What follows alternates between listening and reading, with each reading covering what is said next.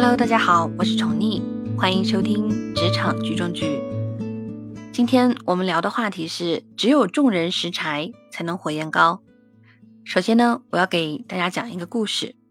这个故事是这样的：呃，有一个叫比利的人，与很多小创业者一样，比利呢，因为对老板的独裁心怀不满，觉得没有发展前途而愤然离职，开始了自己的创业历程。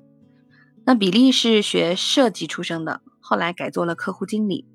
他出来创业的时候呢，首先选择的是做广告。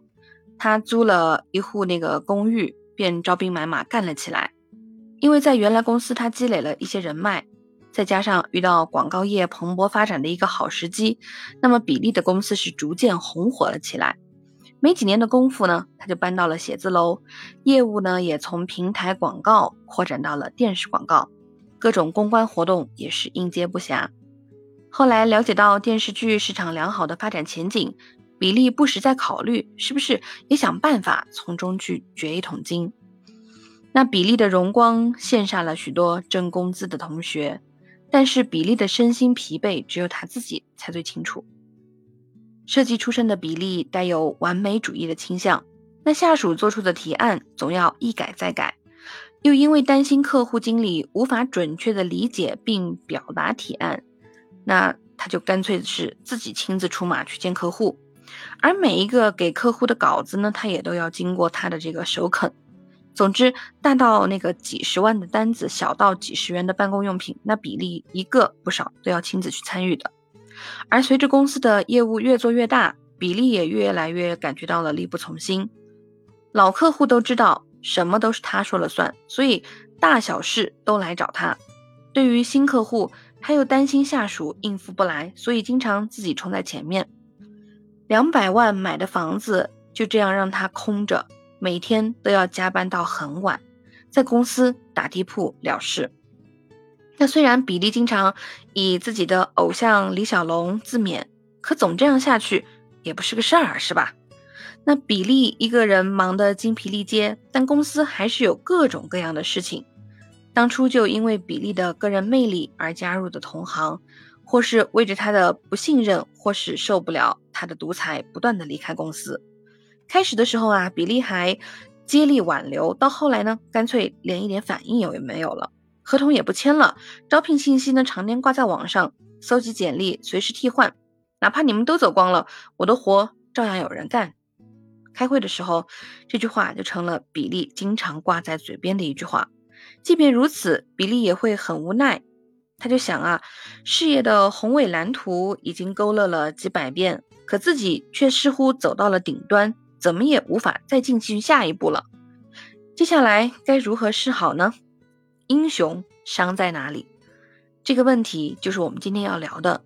只有众人拾柴，才能火焰高。首先呢。呃，我们要自视自己的这个自视甚高。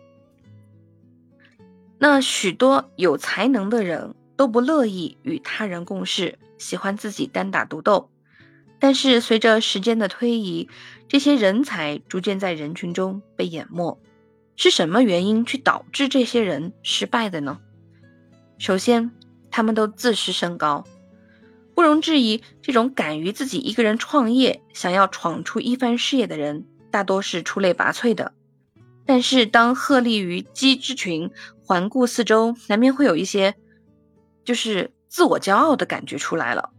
再加上许多光环的环绕和周围许多人羡慕的眼光，很容易导致这个人就自命不凡、自以为是。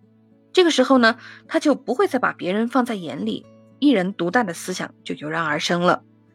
而这样做的后果就是怀疑所有人，因为他总是看到这位所有人的不足，对他们的优点完全看不到，这便让他独断专行，什么事情都是自己说了算。到最后啊，结局不堪设想之时，想要后悔都已经晚了。